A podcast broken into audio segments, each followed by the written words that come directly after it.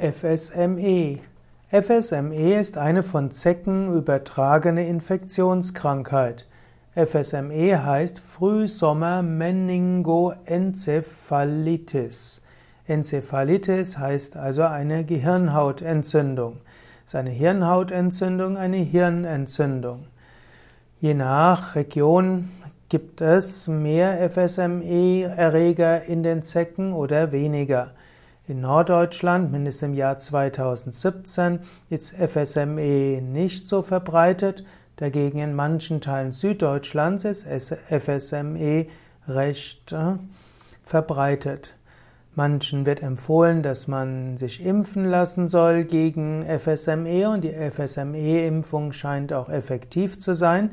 Allerdings äh, ist FSME, kommt FSME selten vor und da gibt es äh, einige Gefahren von Nebenwirkungen von Impfungen. Am klügsten wäre es, wenn du in einer Region lebst, wo Borreliose und FSME vorkommt, dass du lange Kleidung trägst, dass du äh, auch die verbliebenen exponierten Körperteile, zum Beispiel Finger, Hände und Gesicht, mit einem Antizeckenmittel einreibst und dann werden die Zecken nicht zu dir hingehen.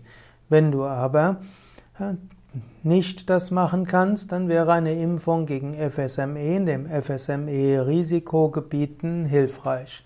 FSME ist nämlich nicht wirklich behandelbar und kann zu dauerhaften Hirnschäden führen.